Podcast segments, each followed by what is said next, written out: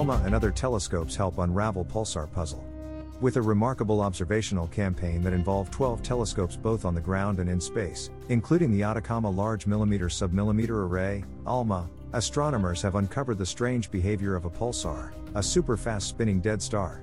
This mysterious object is known to switch between two brightness modes almost constantly, which has been an enigma until now. However, astronomers have found that sudden ejections of matter from the pulsar over very short periods are responsible for the peculiar switches. We have witnessed extraordinary cosmic events where enormous amounts of matter, similar to cosmic cannonballs, are launched into space within a very brief time span of tens of seconds from a small, dense celestial object rotating at incredibly high speeds. Says Maria Cristina Baglio, researcher at New York University Abu Dhabi, affiliated with the Italian National Institute for Astrophysics, or INAF for short, and the lead author of the paper published today in Astronomy and Astrophysics. A pulsar is a fast rotating, magnetic, dead star that emits a beam of electromagnetic radiation into space. As it rotates, this beam sweeps across the cosmos, much like a lighthouse beam scanning its surroundings, and is detected by astronomers as it intersects the line of sight to Earth. This makes the star appear to pulse in brightness as seen from our planet. PSR J1023 plus 0038, or J1023 for short, is a particular type of pulsar with bizarre behavior. It is located about 4,500 light years away in the Sextans constellation and closely orbits another star. Over the past decade, the pulsar has been actively pulling matter off this companion, which accumulates in a disk around the pulsar and slowly falls towards it.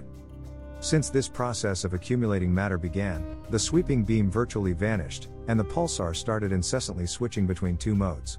In the high mode, the pulsar gives off bright X rays, ultraviolet, and visible light, while in the low mode, it's dimmer at these frequencies and emits more radio waves. The pulsar can stay in each mode for several seconds or minutes and then switch to the other mode in just a few seconds. This switching has thus far puzzled astronomers. Our unprecedented observing campaign to understand this pulsar's behavior involved a dozen cutting edge ground based and spaceborne telescopes. Says Francesco Coti Zelati, a researcher at the Institute of Space Sciences, Barcelona, Spain, and co lead author of the paper. The campaign included ALMA as well as three other telescopes from its partners European Southern Observatories, or ESO for short, Very Large Telescope and New Technology Telescope, which detected visible and near infrared light, and National Radio Astronomy Observatories VLA, which caught longer radio waves than ALMA. Over two nights in June 2021, they observed the system make over 280 switches between its high and low modes, we have discovered that the mode switching stems from an intricate interplay between the pulsar wind, a flow of high energy particles blowing away from the pulsar, and matter flowing towards the pulsar. Says Coti Zelati, who is also affiliated with INAF. In the low mode, matter flowing towards the pulsar is expelled in a narrow jet perpendicular to the disk.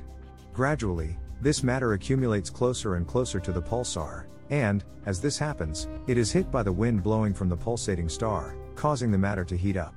The system is now in a high mode, glowing brightly in the X-ray, ultraviolet, and visible light. Eventually, blobs of this hot matter are removed by the pulsar via the jet. With less hot matter in the disk, the system glows less brightly, switching back into the low mode. While this discovery has unlocked the mystery of J1023's strange behavior, astronomers still have much to learn from studying this unique system. New telescopes will continue to help astronomers observe this peculiar pulsar.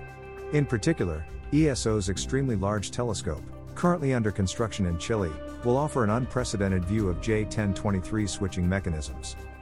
The extremely large telescope will allow us to gain key insights into how the abundance, distribution, dynamics, and energetics of the inflowing matter around the pulsar are affected by the mode switching behavior.